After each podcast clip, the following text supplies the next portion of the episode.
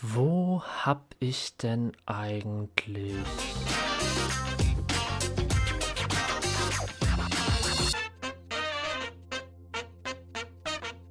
Moin und herzlich willkommen zu Imkist, der sumsige Podcast von der Oster.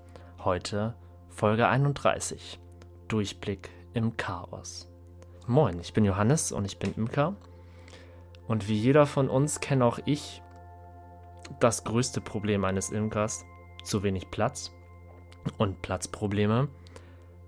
Ja, und damit wollen wir uns jetzt heute mal so ein bisschen befassen. Ich möchte mir mit euch anschauen, was für Möglichkeiten habe ich eigentlich, den Überblick zu behalten, auch in kleinen Räumlichkeiten, mit kleinen Möglichkeiten. Was hilft mir selbst dabei? Ähm, was für Tipps kann ich geben?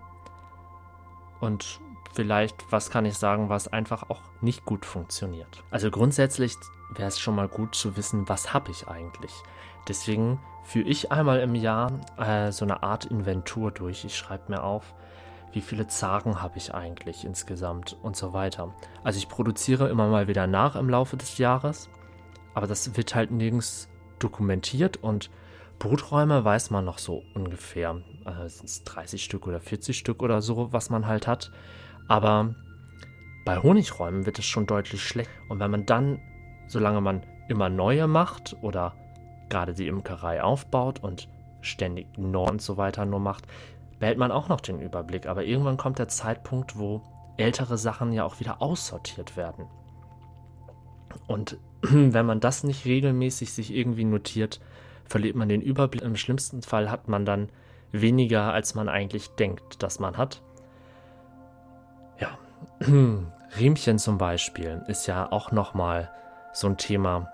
Da muss man ja auch rechtzeitig genügend haben, weil in der Saison mal eben losfahren und nochmal welche kaufen ist meistens schon schwierig. Da empfehle ich einfach, dass man halt einmal im Jahr durchgeht und sich alles genau aufschreibt, sich das auch anguckt, notiert ähm, und äh, vergleicht das ist so der erste Punkt, den ich empfehlen kann. Natürlich ist es nicht nur gut zu wissen, was man hat, sondern es ist auch gut zu wissen, wo ist das eigentlich.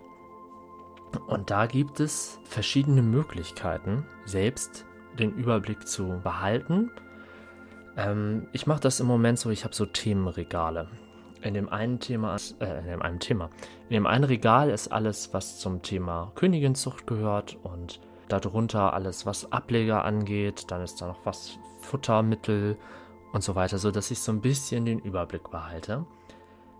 Denn also ich habe das Problem, mein, also viele von euch haben ja schon gesagt, boah, so eine große Werkstatt, Bienenkästen bauen und so. Ich finde die Werkstatt nicht, zum Beispiel nicht sonderlich groß. Die sind ähm, irgendwie drei Meter mal vier Meter. Das ist jetzt, klingt erstmal, oh, viel Platz. Aber da drin stehen natürlich drei Werkbänke, ähm, verschiedene Sägen und äh, Drechselbank und dann sind da noch zwei Türen und zwei riesige Fenster drin.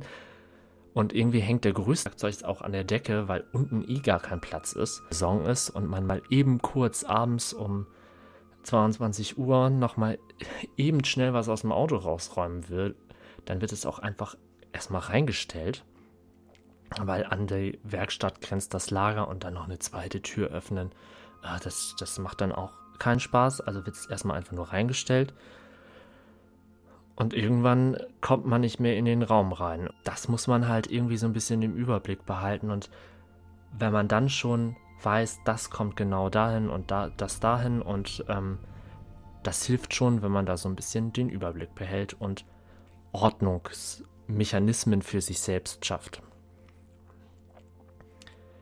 Viel wichtiger als so Kleinteile einzulagern sind ja so große Sachen wie Beuten, Böden, äh, Deckel und so weiter. Das braucht ja, oder, äh, oder äh, Riemchen, das, dafür braucht man Unmengen Platz.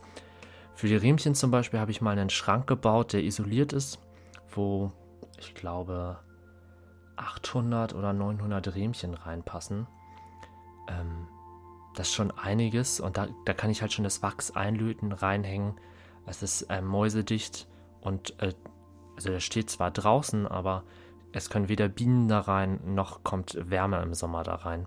Das ist so, finde ich, die einfachste Lösung. Aber auch Beutenteile muss man ja irgendwie einlagern können. Und das finde ich im Moment gerade schwierig. Ich suche auch aktuell Flächen, die nicht mehr hier bei mir zu Hause sind, weil hier ist der Platz mittlerweile ausgereizt an Lagermaterialien. Und umso mehr Völker man, ja, also umso mehr Beuten man mit Völkern belegt hat, umso mehr braucht man ja auch im Endeffekt im Lager wieder, weil die Faustregel ist ja, jedes Volk schwärmt mindestens einmal, auch wenn man es nicht will, muss man ja irgendwie Ableger bilden oder sonstiges. Und diesen natürlichen Prozess, den gibt es ja einfach, also sollte man vorsichtshalber, auch wenn man den Schwarmtrieb natürlich unterbinden will, die Beuten bereitstehen haben, weil nichts ist schlimmer als man hat Schwärme und keine Kästen mehr man muss irgendwie immer gut vorbereitet sein. Da hilft es, wenn man sich so, ein, so einen Jahresplan macht. Also ich setze mich meistens am Ende der Saison hin. Das hatte ich im Podcast Imkern im September und Oktober auch gesagt, dass man so ein bisschen sich in die Traumwelt mal jetzt verlieren darf und so realistische Träume schmieden kann. Was möchte ich im nächsten Jahr in der Imkerei eigentlich erreichen? Und da hilft es mir immer sehr, wenn ich mir das auch ausrechne und einfach, also ich habe, ich arbeite gerne mit Excel, einige von euch wissen das auch schon. Es geht natürlich auch jedes vergleichbare Programm. Wichtig ist für mich einfach, dass ich, ich habe so eine Seite, wo Sachen drin stehen, Neuanschaffungen, zum Beispiel für Beuten. Da kann ich das gleich eintippen so, und so viele Beuten brauche ich oder so und so viele habe ich, so und so viele brauche ich, die und die Kosten entstehen und in dem Fall für die Beuten, weil ich die selber baue, rechnet er auch aus, so und so viel Material muss gekauft werden. Das kann oder mache ich auch dann für, für alle anderen Sachen, sei es für den Schleuderraum, sei es für Honiggläser und so weiter. Ich kann oben beispielsweise eine Völkerzahl eintippen. Ich habe nächstes Jahr 30 Völker beispielsweise jetzt dann spuckt er mir aus. Im Schnitt produziert ähm, dieses Volk bei uns so um die 30 Kilo pro Jahr. Dafür, für 30 Kilo, brauche ich 60 500 Gramm Gläser. Und so wird es halt einfach ausgerechnet. Der spuckt mir aus, so und so viele Gläser muss ich bestellen, so und so viele ähm, Etiketten muss ich bestellen. Das wird sofort alles aufgeführt und für mich bereit gemacht. Das muss man halt einmal anlegen. Da gibt es ausreichend YouTube-Tutorials für, wie man das machen kann. Ja, und ich finde das immer ganz praktisch, dass man so ein bisschen weiß auch, was auf einem zukommt, wenn man so und so viele Völker hat oder wenn man äh, erweitern will, wie viel Platz brauche ich dann eigentlich. Also 60 Gläser an sich sind ja jetzt, also für ein Volk ja gar nicht so viel, aber wenn man dann, ähm, ja, auf einmal 1800 Gläser oder so da stehen hat, dann braucht man auf einmal Lagerkapazitäten für Gläser. Die kann man ja nicht unbedingt mal eben draußen vor der Haustür lagern. Sowas darf man oder muss man durchaus auch im, im Blick behalten, dass man sich so Hilfsmittel macht, mit denen man das Zukünftige ausrechnen kann. Also einmal hatten wir jetzt, was habe ich eigentlich schon, dann das Zukünftige. Und jetzt stellt sich die Frage, was lohnt sich eigentlich vielleicht an Lagersystemen zu investieren? Wann lohnt sich was? Und das kann ich euch ehrlich gesagt gar nicht ganz genau sagen, weil es hängt ziemlich extrem von den Räumlichkeiten ab, die man hat, von den Rähmchenmaßen, mit denen man arbeitet und so weiter. So als Faustregel würde ich sagen, egal wie ihr lagern wollt, wählt ein einheitliches System. Einheitlich äh, meine ich jetzt zum Beispiel Plastikkisten. Da gibt es ja diese, diese Euro-Boxen, heißen die, glaube ich.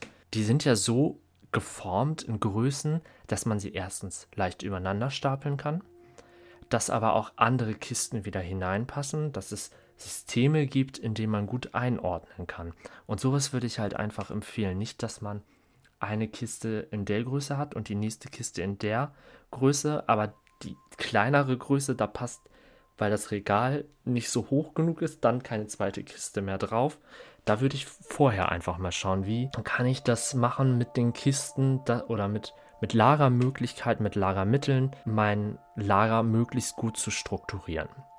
Und dann gilt beschriften. Da gibt es ja diverse Möglichkeiten mit einem Edding draufschreiben oder mit einem ähm, Plotter. Das ist auch, wenn eine Seite von so einer Kiste durchsichtig ist, dass man halt reingucken kann, was ist eigentlich in der Kiste. Das sind so erstmal die Tipps, die ich habe. Mich begleitet bei dieser ganzen Lagerlogistik-Sache immer wieder ein Problem.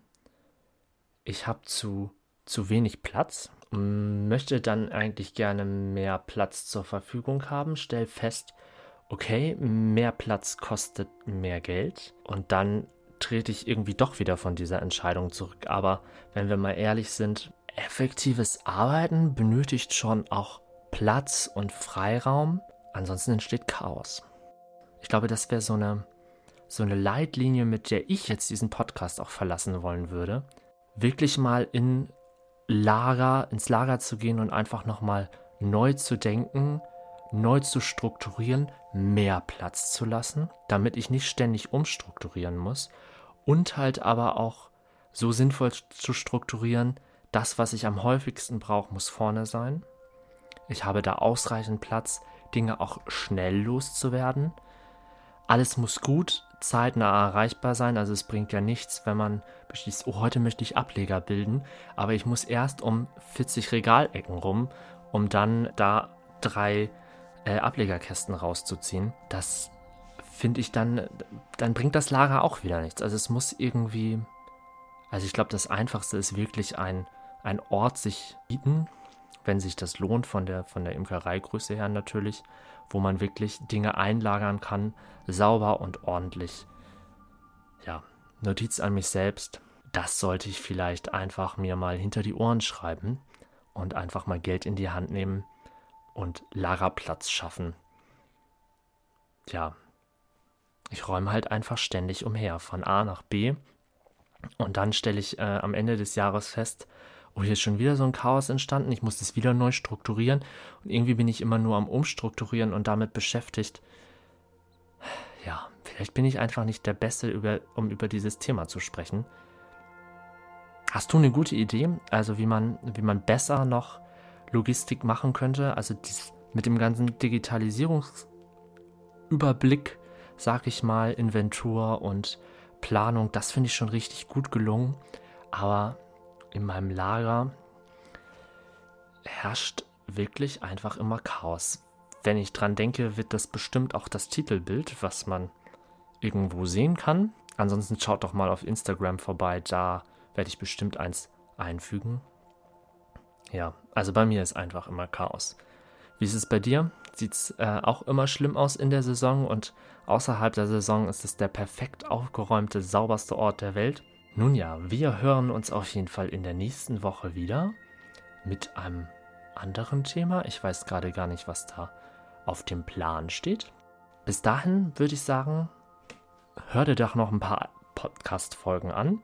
Oder hast du schon alle gehört? Wir sind immerhin in Folge 31. Hast du schon alle 31 Folgen gehört oder sind da noch welche offen? Falls du heute zum ersten Mal reinhörst, uns gibt's nicht nur hier, wo du uns gerade hörst, sondern auch auf Spotify, iTunes, Soundcloud, Instagram und YouTube.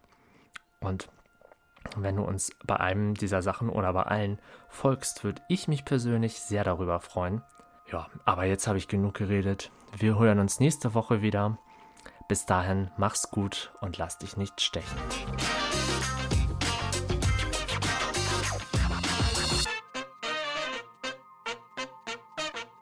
Das war die Immenkist, der sumsige Podcast von der Oster.